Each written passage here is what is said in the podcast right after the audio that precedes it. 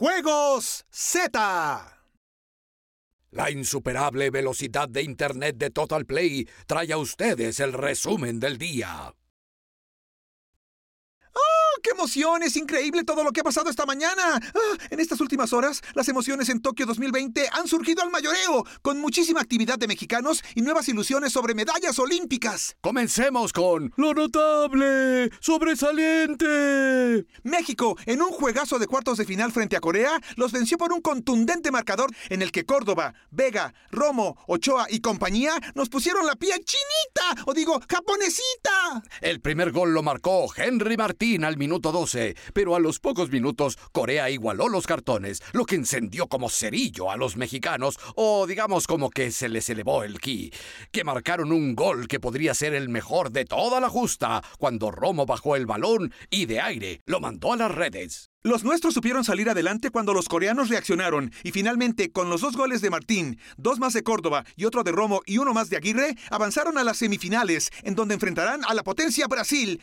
¡Asústame, Panteón! Ah, tú te asustas con cualquier tontería, insecto. En el golf la emoción es similar, pues Carlos Ortiz está luchando por medallas, instalándose al final de la tercera ronda en el tercer lugar. El mexicano aún podría alcanzar el oro o una plata, por lo que este domingo en Kazumigaseki tendrá que sacar su máximo poder. Abraham Anser marcha entre los primeros 11 de la prueba, y una tarde brillante del mexicano también le haría merecedor a un metal en Tokio 2020. La clavadista Aranza Vázquez se clasificó clasificó a la final de trampolín de 3 metros en su debut en Juegos Olímpicos. Este domingo buscará escribir su nombre con letras de oro en la historia del deporte mexicano. Tonatiu López mostró una velocidad fenomenal, pero deberá acelerar el paso en las semifinales de los 800 metros planos para que pueda aspirar a subirse al podio. El número 17 en la prueba de vela. ¿Qué? ¿Número 17? ¿Android 17? O sea que en el lugar 17. No, no, no. El lugar 17 de vela olímpica. Ah. Quedó Juan Pérez y mantiene latente la posibilidad de una medalla. Vaya que los mexicanos han sacado la casta en estas últimas horas. Y la cosa no para ahí,